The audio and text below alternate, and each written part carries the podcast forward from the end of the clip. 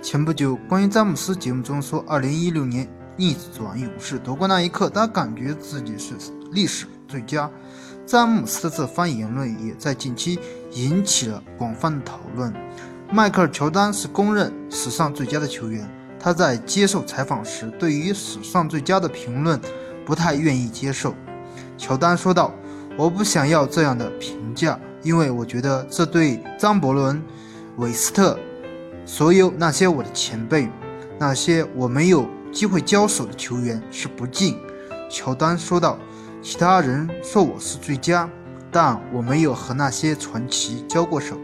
每当我听到别人说我是历史最佳，我都会觉得羞愧难当，因为没有人知道我从来没和他们交过手。”乔丹说道：“我当然愿意去和他们比赛，但我没有这样的机会。”有人说我比他们强，这是他们的意见，我接受这是他们的意见。